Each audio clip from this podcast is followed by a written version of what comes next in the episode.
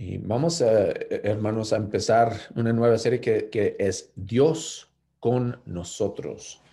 Dios con nosotros. Y estamos eh, ya, pues ya que estamos empezando en sermón número, uh, número uno, Cristo el profeta. Cristo el profeta. Y vamos a, a, a pasar un poco de tiempo en el libro de Deuteronomio. Deuteronomio capítulo 18. Deuteronomio 18 y vamos a leer uh, versículos 15 a 19. Perdón. Porque desde, desde ese tiempo en que los israelitas habían cruzado el Mar Rojo y habían subido al monte Sinaí, uh, recibieron uh, el, el el poder de Dios y luego después, cuando ya estaban al punto de entrar en Canaán, uh, Moisés les dio una serie de predicaciones que es este libro de, de, de Deuteronomio. y ahí Moisés uh, les da un, un, una profecía, una promesa de Dios. Y eso es lo que vamos a leer porque uh, tiene que ver mucho con nuestro Salvador Jesucristo. Entonces, estamos en Deuteronomio capítulo 18, empezando con versículo 15. Vamos a leer 15 al 19, que lea así. El Señor tu Dios levantará de entre tus hermanos un profeta como yo. A él sí lo escucharás eso fue lo que le pediste al Señor tu Dios en Horeb el día de la asamblea cuando dijiste, no quiero seguir escuchando la voz del Señor mi Dios, ni volver a contemplar este enorme fuego, no sea que muera. Y me dijo el Señor, está bien lo que ellos dicen. Por eso levantaré entre sus hermanos un profeta como tú. Pondré mis palabras en su boca y él les dirá todo lo que yo le mande. Si alguien no presta oído a las palabras que el profeta proclame en mi nombre, yo mismo le pediré cuentas. Bueno, entonces vamos a hablar un poco sobre la idea de que Cristo es el profeta. y, y, fijándonos muy bien, versículo 15 nos, nos da la identidad del profeta. Fíjense lo que dice 15. Dice, el Señor tu Dios levantará de entre tus hermanos un profeta como yo. Ok, entonces, primeramente, el, el profeta que, que, van a, que van a ver va a ser levantado por Dios, por el Señor. En otras palabras, no va a ser cualquier persona que, que, que, que se levanta y dice, sabes que yo este día yo creo que voy a ser un profeta. no fue así. Dios mismo lo levanta y Dios lo escoge. Ahora, hace un, un contraste. En, si, si, si, movemos un poco adelante, digo, digo, digo, antes de, de, lo que leímos en versículo 14, nos hace un contraste con, con otros, como que es, es, un profeta escogido por Dios, levantado por Dios. Fíjense lo que dice versículo 14. Dice, las naciones cuyo territorio vas a poseer consultan a hechiceros y adivinos, pero a ti el Señor tu Dios no te ha permitido hacer nada de eso. E, en otras palabras, está haciendo un contraste uh, con lo que las otras naciones hacen. Ahora, eh, eh, lo, lo, que vemos es que Dios sabe lo que su pueblo necesita.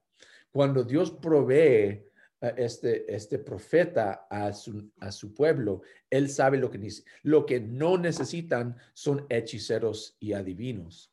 Y, y, para saber como una distinción entre ellos y un profeta, lo, los hechiceros y, y adivinos, ellos consultan sus propias maquinaciones los hechiceros y adivinos consultan sus propias maquinaciones. Por ejemplo, ellos, uh, los hechiceros, por ejemplo, uh, consultaban a los muertos. Pues bueno, vamos a decir que, que sí, eso pasa. ¿Qué sabe un muerto más, más de lo que ha pasado, lo que ha experimentado? ¿Qué sabe un muerto más que el Señor mismo? Entonces, al, al consultar a un hechicero, nomás estamos eh, tal vez aprendiendo algo de los muertos, pero no es de Dios, no es el mismo poder. Su pueblo necesita más. aún si es algo actual que podemos consultar con un, muerto, y no estoy diciendo que sí, pero sí, sí es algo actual, solamente estamos recibiendo información de, de muertos, no de Dios. También los ah, hechiceros y adivinos consultaban a las estrellas. Hoy en día eh, decimos que es un horoscopo, se me hace que así se, o, horoscopio, no recuerdo la palabra, pero, pero es, es buscar información para mi futuro y para mi vida desde las estrellas. Ahora, ¿qué saben las estrellas? Pues nada. Ellos fueron creados creadas por Dios. Las estrellas, aún si, si, si por su, eh, eh, la, manera en que se forman en, el cielo nos pueda comunicar algo, no es más que nuestro Señor. Un, un, hechicero y un adivino solamente está consultando las cosas creadas. También, ay, perdón, hermanos consultan a las plantas y a la tierra aún, como que ah, los, ah, las estaciones y todo eso, pues solamente están consultando a sus propias maquinaciones. ¿Cómo, qué pienso que, que representa ah, esta estación o esta planta que está en esta forma? todas las cosas que, están, eh, eh, que son parte de la creación. Al opuesto, un profeta recibe el mensaje directamente del Señor. Y cuando hablamos de un profeta, sabemos que eso pasaba antes en el Antiguo Testamento, pero aún con Jesucristo, fíjense lo que Jesucristo dice cuando él habla de él mismo y lo que, lo que él hace y, predica. en Juan 5:19 dice, entonces Jesús afirmó, Ciertamente les aseguro que el Hijo no puede hacer nada por su propia cuenta, sino solamente lo que ve que su Padre hace, porque cualquier cosa que hace el Padre, la hace también el Hijo. Esa es la diferencia de un hechicero, un adivino y un profeta. El profeta recibe el mensaje directamente de Dios. No solo eso, que el profeta fue levantado por el Señor, sino también dice, de entre tus hermanos. En otras palabras, el profeta no es un extranjero, no es un hombre que viene de otro lugar predicando un mensaje diferente que de repente tienen que escuchar algo extranjero ah, de un forastero, algo así. No, es uno de entre ellos. Y sabemos cuando leemos Ah, en, el, Nuevo Testamento que Jesús es un judío, es de la tribu de Judá. Entonces, y, vamos, a, vamos a leer brevemente Hebreos capítulo 1. Hebreos capítulo 1, 1 a 2. Fíjense, fíjense lo que dice. Cuando habla de Jesucristo. Hebreos 1, 1 a 2. Y lea así, Dios que muchas veces y de varias maneras habló a nuestros antepasados en otras épocas por medio de los profetas. En estos días finales nos ha hablado por medio de su Hijo. A este lo designó heredero de todo y por medio de él hizo el universo. Entonces, no solo es el profeta Jesús levantado por, el Señor y de entre sus hermanos, sino también es hijo de Dios. Eso es importante. Él recibe de su mismo Padre las instrucciones, la verdad, y lo pasa a nosotros. Eso es importante para nosotros porque eh, necesitamos saber la misma voluntad de Dios, no de cualquier eh, persona. Eso es lo que tenemos en Jesús, el Hijo de Dios, nacido por, ah, por ah, el pueblo de Dios, pero también nacido de Dios, es Hijo de Dios. Entonces, no solamente vemos aquí, si regresamos a Deuteronomio capítulo 18, ah, la identidad del profeta, sino también vemos la necesidad del profeta. Nosotros necesitamos un profeta y eso es lo que reconoce el Señor. Entonces vamos a en Deuteronomio capítulo 18, continuando en versículos 16 y 17. Ah, Moisés le está hablando al pueblo y dice, eso fue lo que le pediste al Señor tu Dios en Horeb, el día de la asamblea, cuando dijiste, no quiero seguir escuchando la voz del Señor mi Dios, ni volver a contemplar este enorme fuego, no sea que muera. Y me dijo el Señor, está bien lo que ellos dicen. si se acuerdan lo que pasó, eh, e-, en, el monte Sinaí, dice aquí uh, el mismo lugar, que el, el, poder de Dios fue demasiado aterrador en ese monte.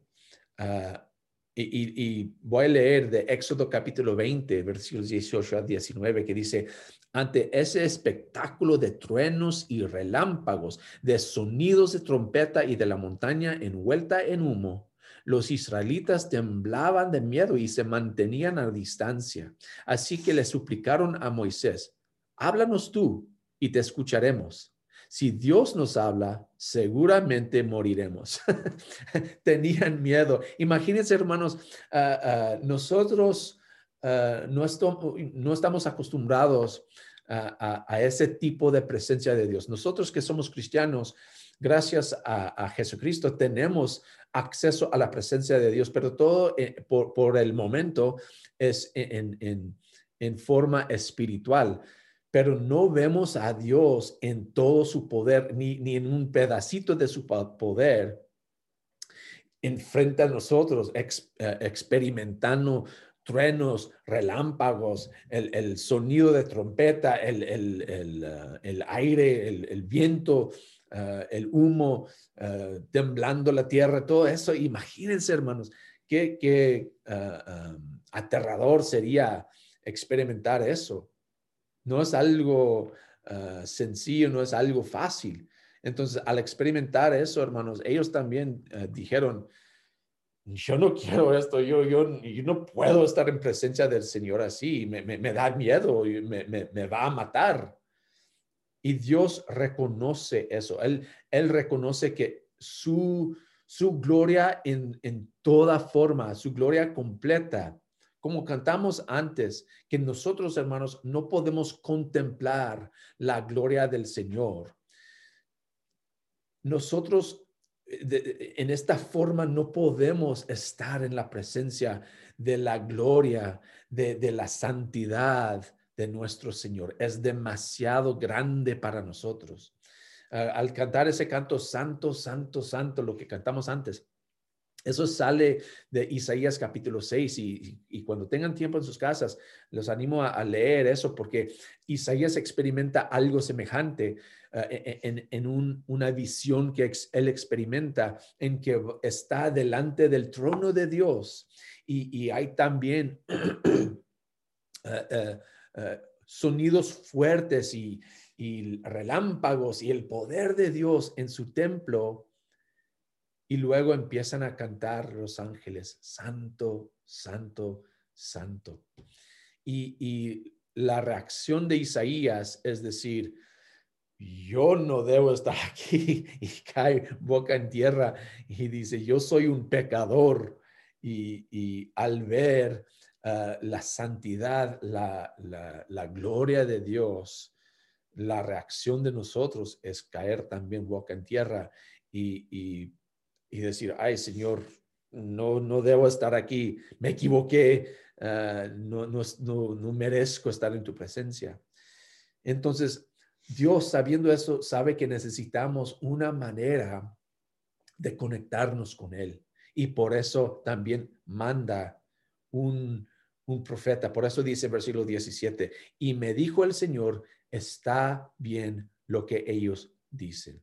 Él reconoció que el hombre necesita alguien para ser mediador entre él y su pueblo. Y como dice en el Nuevo Testamento, primera de Timoteo capítulo 2, versículo 5, porque hay un solo Dios y un solo mediador entre Dios y los hombres, Jesucristo hombre.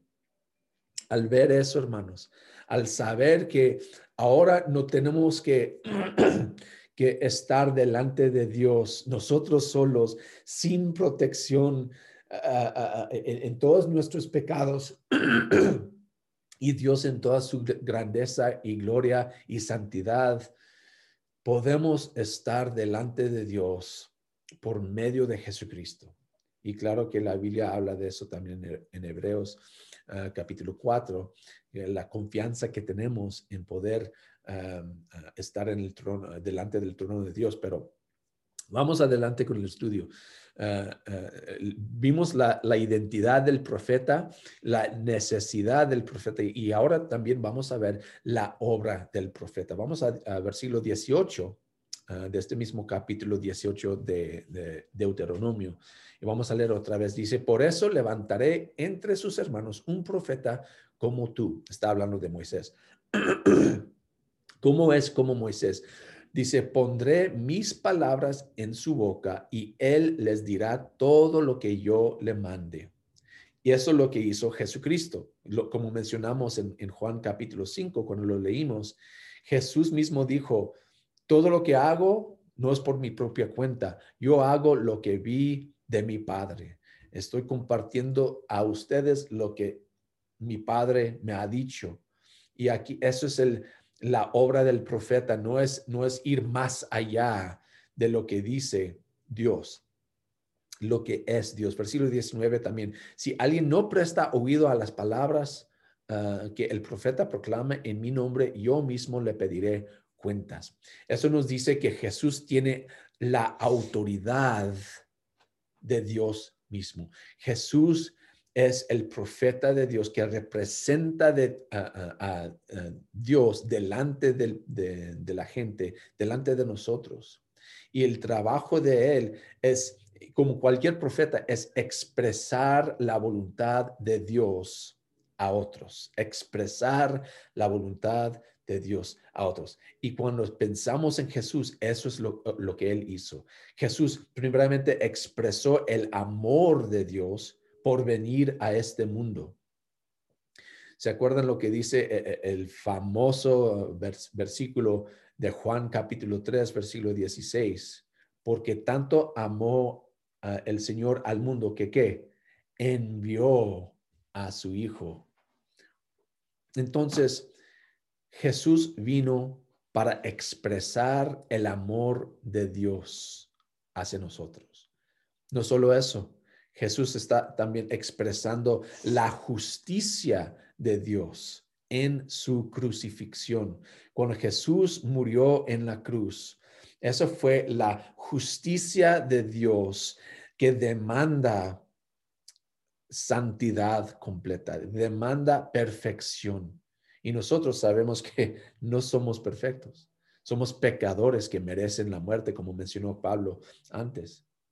Pero porque Jesús vino expresando el amor de Dios, también expresó la justicia de, de Dios en recibir el castigo que nosotros merecemos. No solo eso, también Jesús expresó el poder de Dios en su resurrección. Ni mencionamos todos los milagros que hizo, pero lo más importante, más grande, lo que nos afecta a nosotros más que todo es eh, el poder de su resurrección. Y eso es para nosotros algo tan increíble lo que tenemos en Cristo. Ah, otra vez les, les, animo, hermanos, a leer el libro de Efesios capítulo 3, que habla de ese poder de Dios expresado en la resurrección de Jesús, que también nos da a nosotros el poder de estar a su lado en, en el cielo. Es, es increíble, es maravilloso. Entonces Jesús es el profeta perfecto que expresa completamente quién es Dios y cuál es su voluntad. Cuando nosotros no pudimos ver al Señor por nuestros pecados y su santidad, Jesús vino para interceder por nosotros. siendo el, sacrificio necesario para expiar nuestra rebeldía, así como los israelitas que son tan rebeldes nosotros también. Pero ahora, hermanos, por medio de Jesús podemos tener una relación personal con Dios y no necesitamos ah, mirarlo desde lejos. Qué grande es Dios. Amén. Gloria a Dios como cantamos. Gloria a Dios por su profeta perfecto, Jesucristo. Ahora, parte de este mensaje no es solamente lo que Dios nos ha dado en este profeta, pero como mencioné en versículo 19, si alguien no presta oído a sus palabras, a las palabras del profeta, que el profeta proclame en mi nombre, yo mismo le pediré cuentas. Entonces, eso nos dice que tenemos que hacer caso a Jesús, obedecer a su autoridad en nuestras vidas. Entonces, eso, con eso, hermanos, quiero dejarles la idea de que hay que rendir todo al Señor, a la autoridad de Jesús, quien es el profeta de Dios. Vamos otra vez al Señor en oración y, ahí lo dejamos, hermanos, ah, ah, reflejando en, en, nuestro Salvador tan perfecto, Jesucristo. Señor bendito, gracias por ah, darnos este mensaje del, de tu profeta que tú has proveído por nosotros, Señor. Un, un hombre como nosotros, un hombre eh, que, experimentaba eh, las mismas tentaciones que nosotros, que, que era entre nosotros, que no vino de, de más allá, sino que era humano como nosotros, pero mucho más. También que es tu Hijo, Señor, y quien expresa perfectamente tu voluntad y tu amor hacia nosotros. Y ayúdanos, Señor, a, a obedecer lo que lo que vemos en Jesús, lo que, lo que hemos recibido en tu palabra para vivir vidas que te agraden, Señor, que, que son una gloria para ti, porque eso es lo que tú mereces, ser glorificado en tu pueblo. Ayúdanos, Señor, a obedecer lo que dice tu Hijo Jesucristo, a, reconocer su autoridad en nuestras vidas, para que podamos estar delante de ti con toda confianza eh, confianza que viene por medio de Jesucristo y no por nuestras obras. Señor, gracias por este tiempo que nos has dado para reunirnos como una familia, aunque estamos separados em, por esta pandemia. Te pedimos otra vez eh, que, que, cortes el tiempo, Señor, que de, esta pandemia para que otra vez podemos estar reunidos eh, cara a cara y, y, disfrutar de la comunión que tenemos como tu familia. Señor, te, pido que para cada familia representada aquí con nosotros, tú sabes las luchas que están experimentando, las tristezas, las indignaciones, Señor, que ven en sus ah, situaciones particulares. Y te pido, Señor, que les des las fuerzas ah, y, y, la fe para, para continuar confiando de que tú vas a mejorar y arreglar las situaciones de una manera eh, que últimamente resulta, resulta en gloria para ti. Todo esto te pedimos, Señor, en el nombre de Jesús. Amén. Bueno, hermanos, gracias otra vez.